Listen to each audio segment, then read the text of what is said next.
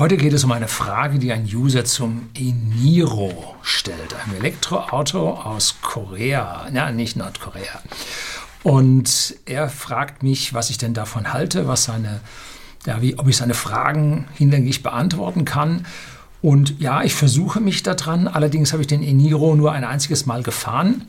Gibt es ein Video bei Nextmove, wo ja der Stefan Möller mich da auch interviewt, während ich da die Runde mit dem Eniro fahre. Aus meiner Sicht ein ganz, ganz tolles Auto. Und ja, jetzt will ich auf die Mail und auf die Fragen eingehen. Bleiben Sie dran.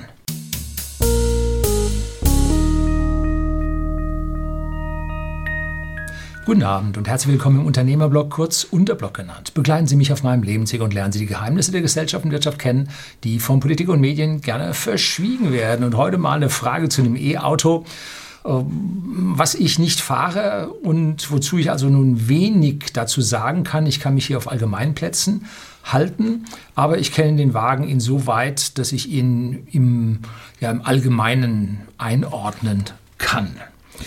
So, ein N.E. fragt mich. Das ist das falsche Papier. Der war's. Ähm, ein G.F. fragt mich.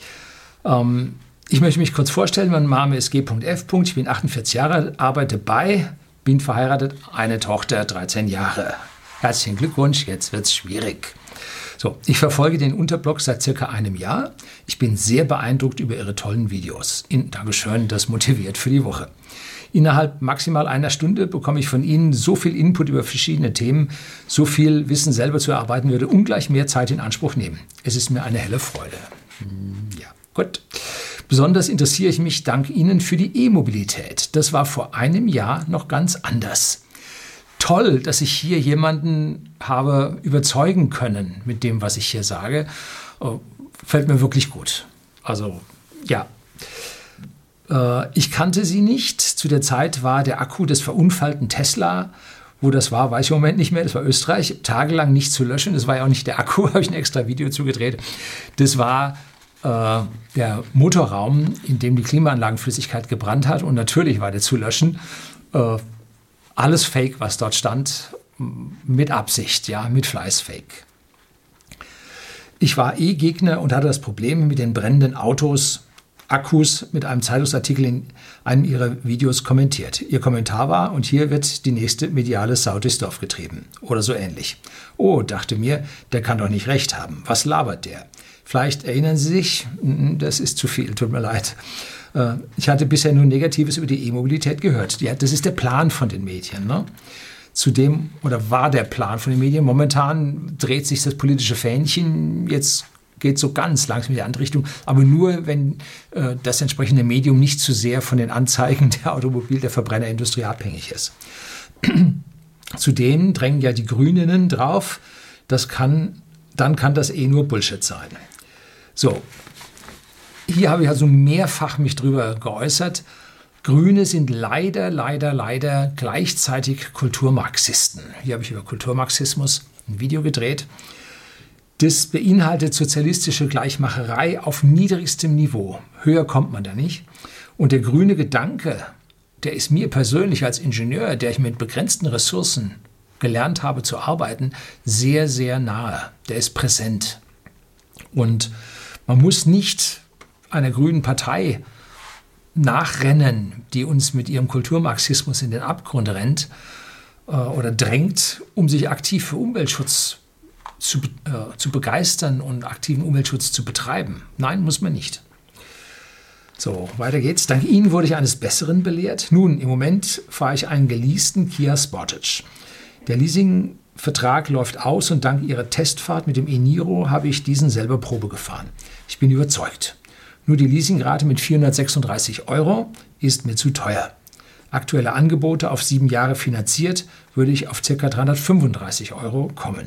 Für mich käme nur der 64 Kilowattstunden Akku in Frage. Nun, ich bitte um Ihren Rat und habe ein paar Fragen. Lohnt es sich, einen e-Niro zu kaufen, da die Akkus noch so teuer sind? Hm. Da kann man nun relativ weit ausholen. Ich muss sagen, ich habe relativ wenig Erfahrung mit der Entwicklung von Gebrauchtwagenpreisen außerhalb von Tesla. Da weiß ich relativ wenig. In meiner Familie, in der näheren Familie, fährt man jetzt auch einen Kona mit dem großen Akku, bin ich auch selber schon gefahren. Und man ist dort mit der Qualität und allem super zufrieden.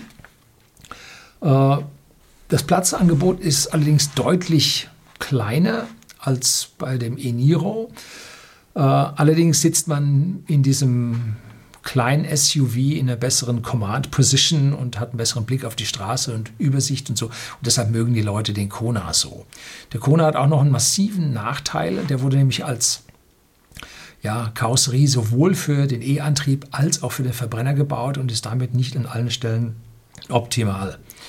Den e-Niro sehe ich dort also weitaus besser vom gesamten Package. Allerdings sitzt man da wie in einer normalen Kombilimousine drin. Ne? Ganz normal. Ähm, bislang war es so, dass die Preise von den E-Autos nie gesenkt wurden oder sagen wir mal nicht nennenswert gesenkt wurden, aber ähm, man die Akkugröße permanent erhöht hat. Also schaut man zum BMW i3, dann gibt es den heute mit dem 40 Kilowattstunden Akku zum identischen Preis wie damals mit 18,8 Kilowattstunden. Also da hat man also mächtig an der Batterie nachgelegt, aber den Preis hat man nicht wirklich reduziert. So, das heißt jetzt, wenn Sie kurze Strecken fahren und Sie kämen mit diesem 18,8 Kilowattstunden Akku im i3 aus, warum sollten Sie äh, dann, wenn der Ihnen zu teuer wäre, dann einen mit größerem Akku nehmen, der Ihnen immer noch zu teuer ist? Ja, also sehen das Problem, äh, die Preise richtig runterzubringen, wird ein Weilchen dauern. Das wird so schnell nicht gehen, weil irgendwann sagen die Leute, der Akku ist mir groß genug und dann müssen sie an die Preise ran. Aber momentan ist ja so, dass sie sagen, wir halten die Preise. Äh, und da die Akkus billiger sind, geben wir denen kostenlos den billigeren Akku, stehen wir besser zur Konkurrenz. Aber richtig billiger werden wird an dieser Stelle ein bisschen schwierig. Man versucht das so mit Inflation und so weiter, sich da durchzuhangeln, um die Preise nicht zu stark unter Druck zu bringen. Momentan sind ja gewaltige Preissenkungsrunden bei den Verbrennern unterwegs, sodass dann die Elektroautos relativ teurer werden. Aber der Staat hält jetzt mit riesigen, aus meiner Sicht völlig verrückten Prämien dagegen, dass es billiger wird. Jo, also an dieser Stelle natürlich wird es billiger werden, wenn Sie warten. Aber die Frage ist, wie lange müssen Sie warten, bis es wirklich billiger wird? Kann ich Ihnen nicht beantworten. Weiß ich nicht. Die Akkus reduzieren sich äh, das ist eine Zahl von Tony Sever von Stanford, der das untersucht hat, äh, im Schnitt momentan pro Jahr um 16 Prozent. Das heißt, alle vier Jahre haben wir eine Halbierung der Akkupreise. Und das sollte in den nächsten Jahren tatsächlich auf den Druck kommen. Aber gibt es noch ein anderes Thema, kommen wir später drauf, äh, weshalb dieser Wagen doch nicht so teuer ist, wie er Ihnen vorkommt. So, wie langlebig kann ein Akku dieser Größe sein? So.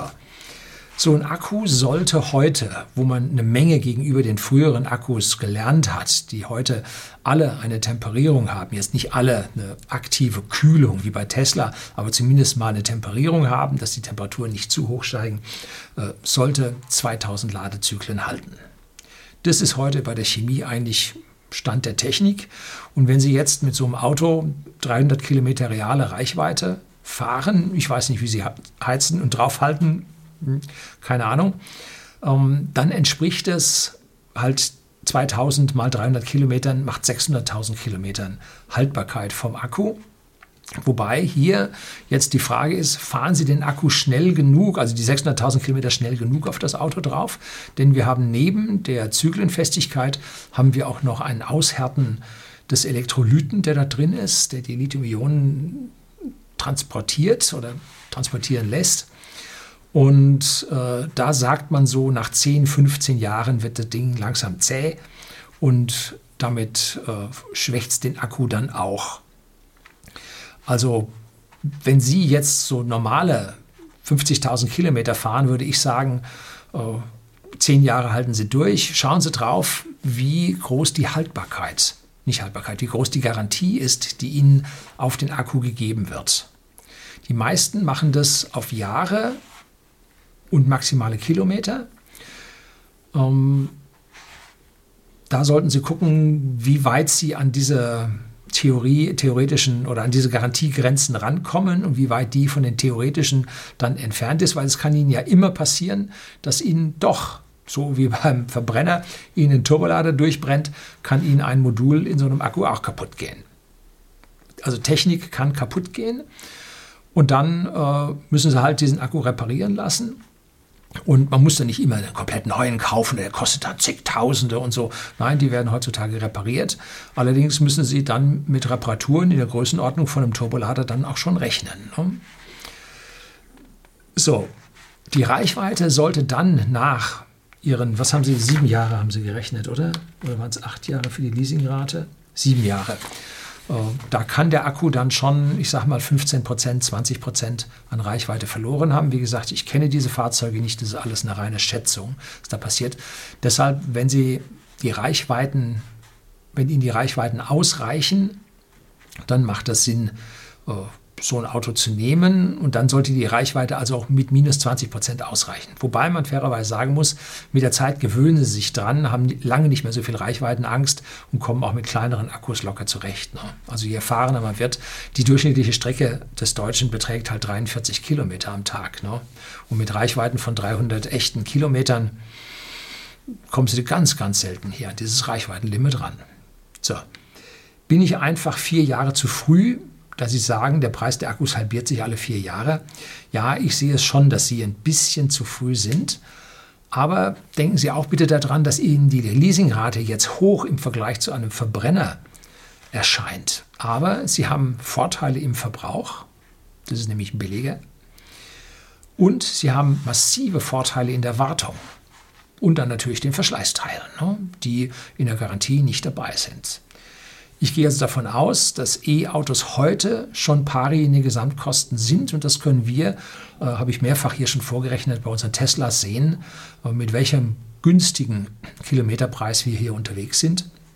Und äh, auf heise, heise.de, die haben äh, ein Forschungsergebnis gezeigt, wie sehr die Menschen sich verschätzen. Die schätzen sich bei den Anschaffungspreisen und dem Wertverlust des Autos schätzen die sich ganz gut, aber bei den gesamten anderen Kosten, Wartung, Reparaturen, Versicherungen und was da so alles noch mit dazukommt, äh, da verschätzen sie sich ganz gewaltig.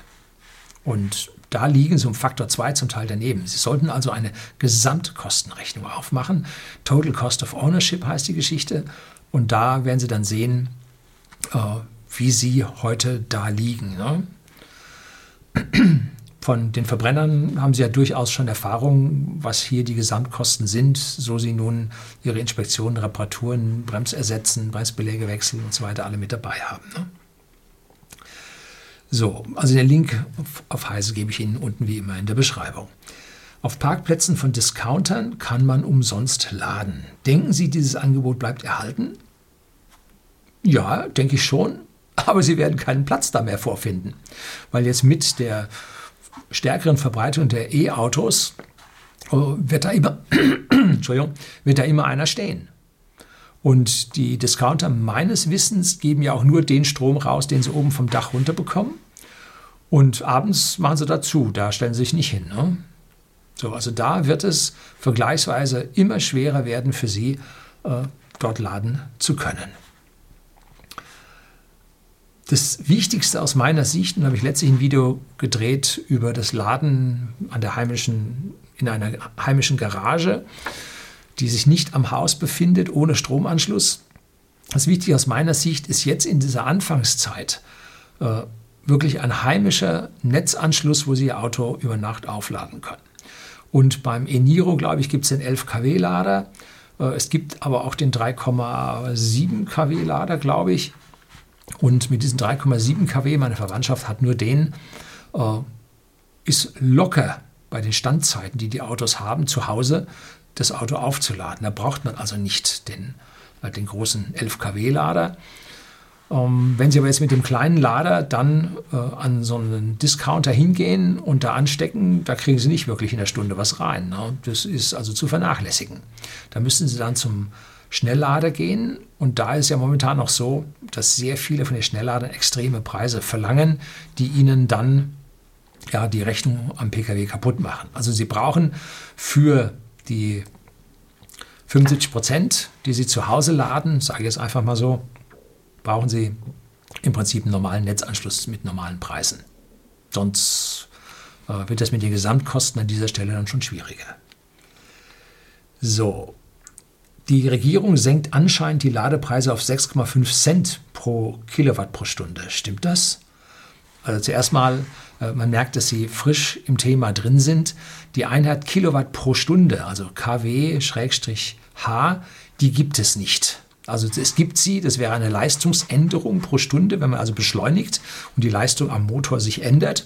Aber bei diesem gesamten E-Auto-Thema ist dieses kW pro Stunde überhaupt keine Einheit, um die es hier gehen kann. Ähm, Kilowattstunde ohne diesen Schrägstrich ist die richtige Einheit. Wenn Sie eine Stunde mit einem kW laden, haben Sie eine Kilowattstunde reingeladen. So, so kleine Gedankenbrücke. kW entspricht beim Verbrenner den PS, wird ja häufig jetzt auch in kW angegeben. Und Kilowattstunden entspricht dem Liter Sprit. Da ist eine Energiemenge drin. Ne? Also kWh ist die richtige Einheit für die Energiemenge. Und von so einem Ansatz von 6,5 Cent pro Kilowattstunde habe ich im Leben noch nicht gehört. Also bei mir kommt ziemlich viel vorbei Sachen E-Mobilität, aber 6,5 Cent pro Kilowattstunde habe ich noch nie gehört. Äh, wenn Sie das nochmal rausziehen könnten und als Kommentar hier drunter setzen unter das Video, wäre toll.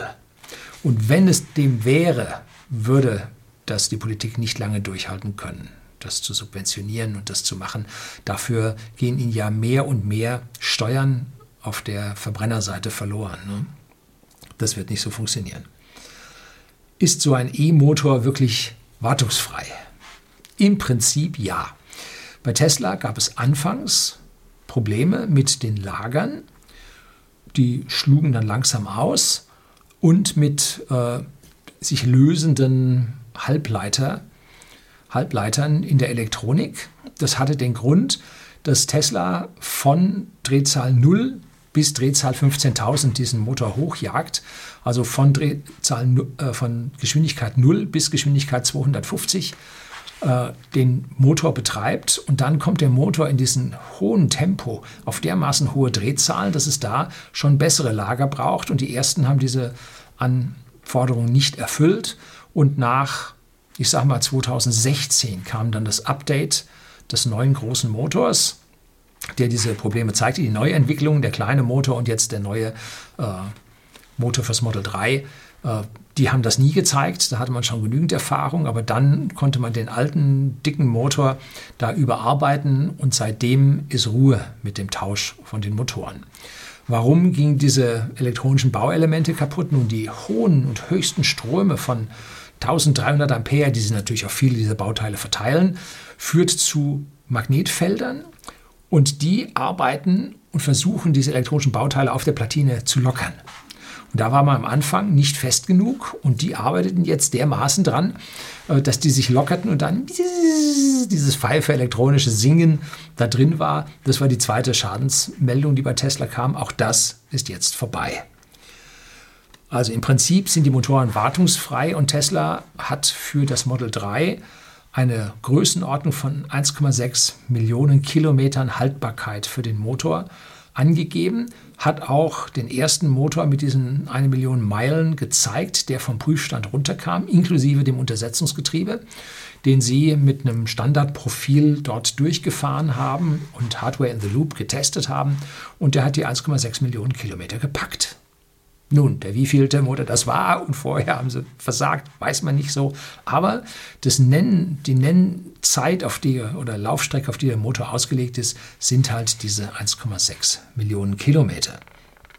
So, es gibt noch Ölfüllungen, vor allem für Differential- und Untersetzungsgetriebe an diesen Motoren. Da sind zum Teil kleine Ölfilter dran, beim Tesla Model 3 zum Beispiel.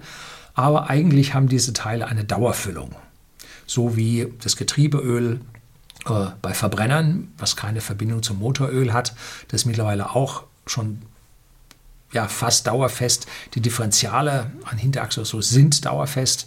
Da muss man kein Öl mehr wechseln bei den Verbrennern heutzutage. Und genauso geht es bei den Elektromotoren an dieser Stelle auch. Also kann sein, dass man nach 100.000 ihnen dann da einen Ölwechsel am Getriebe verrechnet. Kann sein fallen wirklich so gut wie keine Verluste an Bremsen an. Das ist richtig. Der Owe von T&T E-Mobility hat einen Tesla gekauft gehabt mit 318.000 Kilometern oder 308.000 Kilometer auf der Uhr und mit 318.000 Kilometern hat er dann ein Video darüber gedreht und der Wagen hatte die ersten Bremsen inklusive ersten Beläge. Und der Tesla, der eine Million Kilometer gelaufen ist, wo ich hier mit äh, dem Fahrer, dem Herrn äh, Eigentümer, das Interview gedreht habe und dann noch ein zweites Video über die Hintergründe von diesem Fahrzeug gedreht habe, ähm, auch der sprach davon, dass er in diese eine Million Kilometern, glaube ich, einen Satz Bremsbeläge hatte. Oder hat er sogar auch einen Satz Scheiben gehabt. Also Sie sehen, äh, wo dann ein Verbrenner 15 Sätze Bremsscheiben braucht auf diese eine Million Kilometer, äh, kommt man da mit einem Wechsel durch. Ne? Die Gefahr liegt bei den Bremsen auf einer ganz anderen Seite, dass sie sie zu wenig verwenden, weil sie so viel rekuperieren und dass sich dann Flugrost ansetzt. Ich habe mich darauf jetzt ja, eingestellt oder ich habe es mir zur, zur Gewohnheit gemacht, dass ich bei jeder Fahrt, die ich mache, einmal mit dem Wagen ordentlich bremse. So richtig Warp rein. Damit ganz gewiss einmal etwaige Beläge auf den Scheiben dann tatsächlich auch runtergebremst werden. Also am, am Belag erkennt man noch nichts, dass da irgendwie was abgenutzt wäre. Die Bremsen sind auch spitze, äh, keine Frage. Aber ich gehe davon aus, dass man Bremsen in, ja, bei so einem E-Niro bei 150.000 Kilometer vielleicht das erste Mal, an, also nicht anguckt, sondern das erste Mal Beläge wechselt. Der ist ja nicht so schwer wie so ein Tesla, äh, wo man so Megabremsen reintut, äh, sondern der ist ja leichter und dann werden auch die Bremsen etwas kleiner sein und dann wird dort vielleicht doch ein etwas höherer äh, Abrieb dann sein. Also ich kann mir nicht vorstellen, dass man unter 100.000 dort die Beläge wechselt. Schwer zu sagen. So, Sie merken, ich rechne einen Verbrenner mit all seinen Begleitkosten gegen ein E auf. Mehr Fragen fallen momentan nicht ein. Ich weiß, Sie sind viel beschäftigt, freue mich sehr auf Ihre Antwort, auf Ihre Hilfe und Antwort. Herr Lüning, ein erholsames Wochenende Ihnen und Ihre Familie. Grüße aus Punkt, Punkt, Punkt Hausen. Tja, äh, das ist jetzt so der Punkt, wo ein ehemaliger Verbrennerfreund und E-Auto Gegner sich nun die Gedanken gemacht hat, anfängt zu rechnen und irgendwo auf den Punkt kommt und sagt, das kann jetzt schon gehen. Ne? Und das ist ja das Wichtige, dass die Menschen erkennen, die E-Mobilität hat massive Vorteile gegenüber den ganzen Verbrennern und vor allem, vor allem in ihrem eigenen Geldbeutel. Und darauf kommt es an. Ihr eigener Geldbeutel. Nicht aus Brumm Brumm und wie sie sich fühlen. Nein, es kommt darauf an, dass Ihnen das E-Auto möglichst weniger Geld wegschluckt als die Verbrenner, die permanent äh, irgendwo in der Werkstatt stehen, eine Wartung brauchen, einen Ölwechsel brauchen, äh, permanent fahren sie dort zur Tanke und tanken teuer.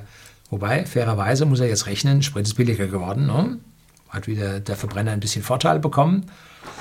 Aber äh, die Preise an den Werkstätten werden nicht niedriger werden. Da steht man sicherlich auf der anderen Seite. Die Verbrenner werben mittlerweile mit Nachlässen. Auch das ist eine positive Geschichte. Aber sie dürfen halt nicht nur auf die Einmalkosten, sondern sollten auf die längeren Kosten an dieser Stelle schauen. Und noch ist es so, habe ich ein Video gedreht, was für ein Auto soll man sich kaufen? Und da komme ich zum Ergebnis, gar keines. Das Beste ist, Sie fahren Ihr Auto weiter, weil jeder Wertverlust eines neu gekauften Autos wird höher sein, als Ihr altes Auto am Leben zu erhalten.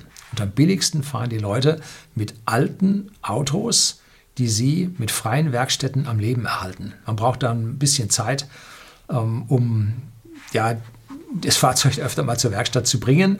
Aber die Gesamtkosten von gebrauchten Fahrzeugen sind das billigste, was es gibt. Und die E-Autos gibt es noch nicht gebraucht. Also Neuwagen, da schlagen die E-Autos jetzt schon mächtig zu. Da haben sie ihre Vorteile im Gebrauchtwagenmarkt, da dauert es noch etliche Jahre, bis halt diese E-Autos dann in den Gebrauchtwagenmarkt reinkommen und dann es Anbieter, Drittanbieter für Austauschakkus geben wird, die dann in acht Jahren nur noch ein Viertel von heute kosten. Und dann ist es vollkommen egal, was für ein Auto sich da E-Auto Sie sich kaufen. Der Akku kommt raus, hat dann vielleicht 40 Kilowattstunden. Sie tun sich dann da ein 80er rein und kostet die Hälfte ja, und dann haben sie ein ganz super Auto, was prima fährt. Also wenn wir in diesen, an diesem Punkt angekommen sind, dann haben die Verbrenner nun komplett verloren. Ne? Wenn es also gebraucht dann auch geht. So, das soll es gewesen sein. Herzlichen Dank fürs Zuschauen.